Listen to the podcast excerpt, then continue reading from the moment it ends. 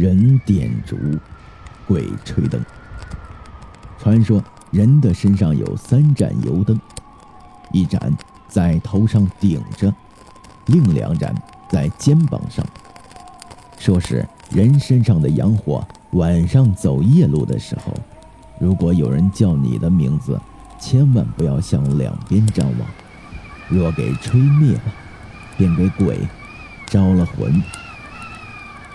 事情发生在很多年以前，柳河镇有这么一户人家，因家庭矛盾，这家女主人投井自尽。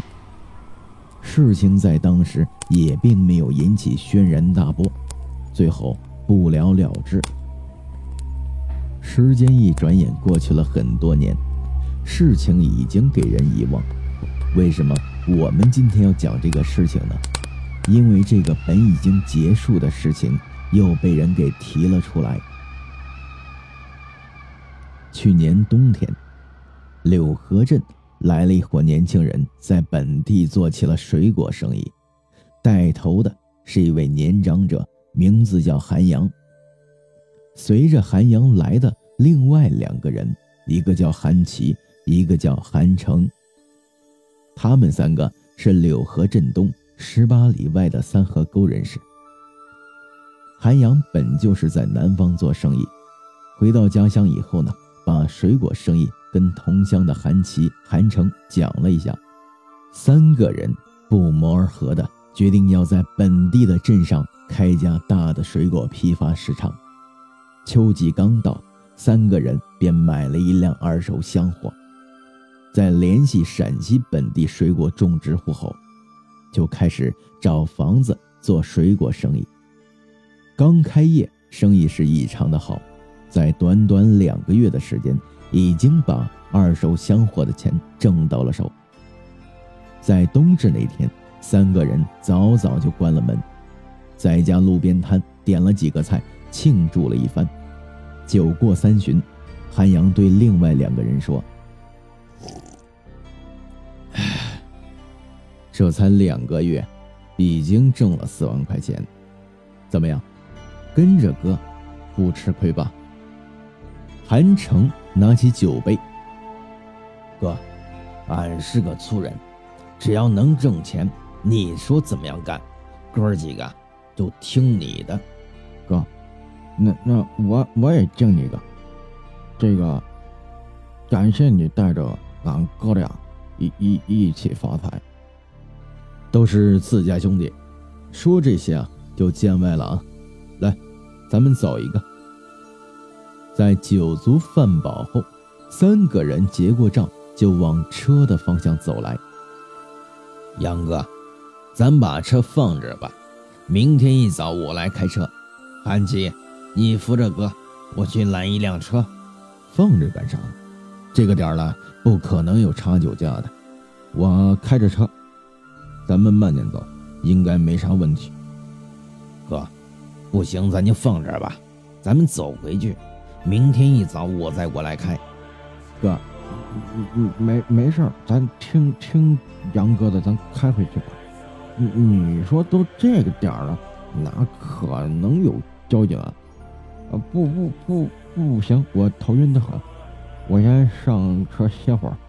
说罢，韩琦拉开车门。坐上了车，韩城见状也不再说什么。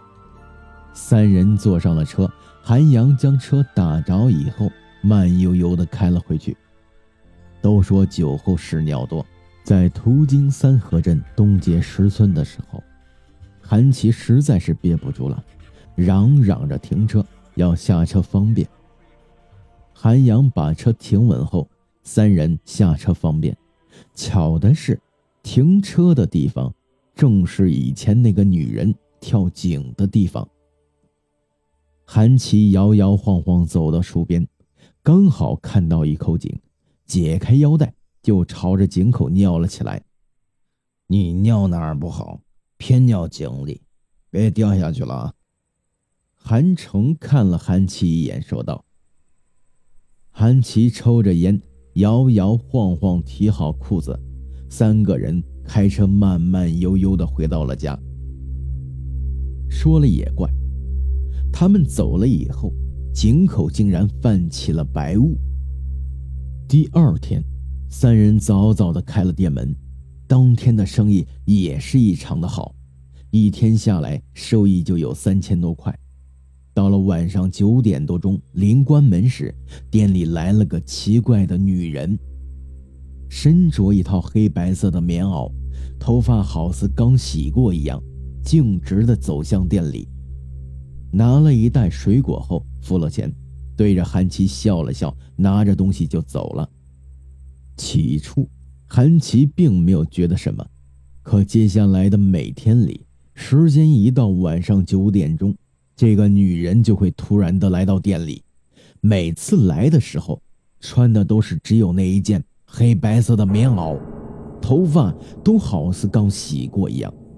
更奇怪的是，每次就只买三个水果。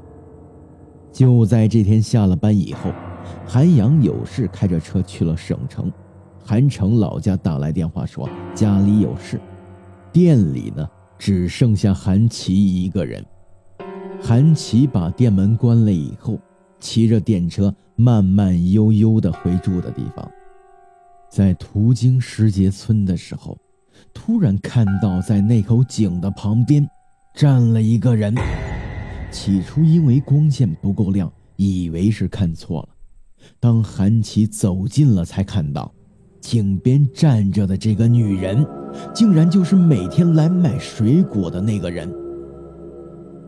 此时已经是晚上的十一点钟左右，月夜风高，韩琦越想越觉得不对劲，刚准备加大油门骑车走，就在这时，这个女人把头扭了过来。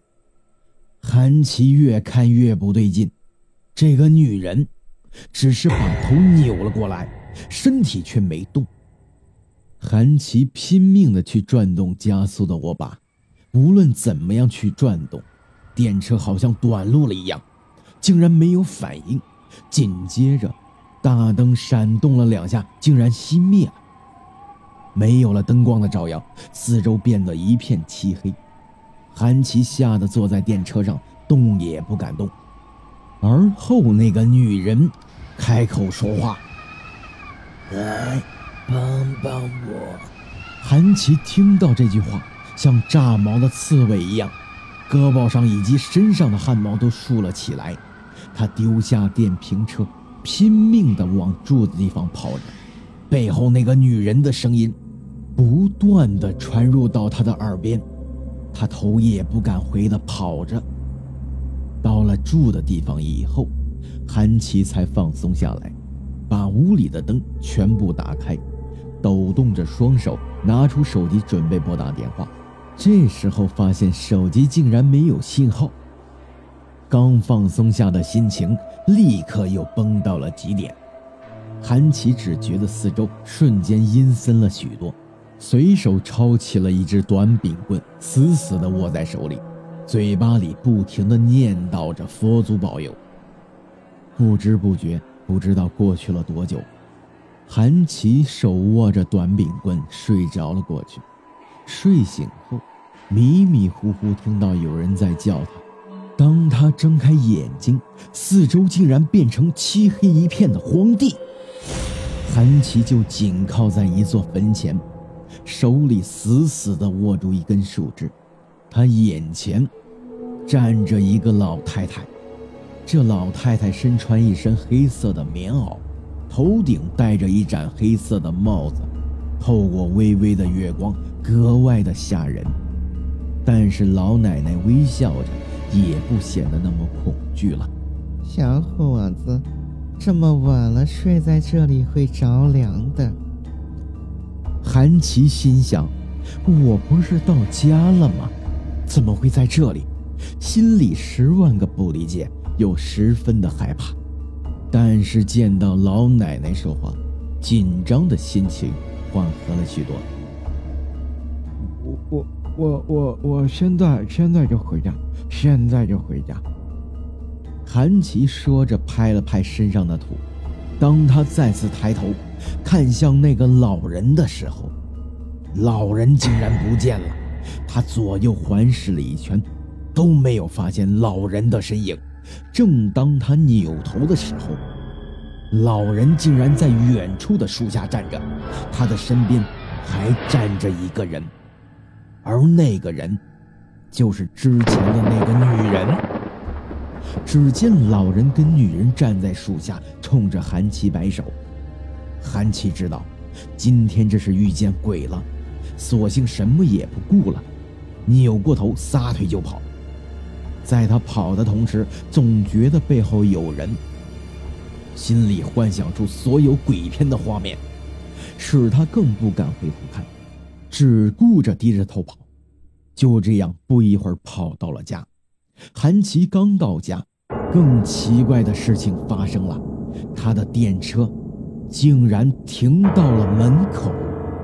这一切一切的发生，都让韩琦匪夷所思，怀着恐惧不安的心情坐在凳子上。一直坐到了天亮，天刚蒙蒙亮，韩琦骑着电车来到附近的建安寺，虔诚的叩拜起。后来这个事情，韩琦告诉了韩阳。就这样，事情被一传十，有人说那天遇见的是跳井死的那个女人，也有人说韩琦尿到井里得罪了井里的东西，所以。出来吓唬吓唬他。本期故事到这里就结束了。如果你们有什么雷同的，或者是亲身经历的，可以在下方留言。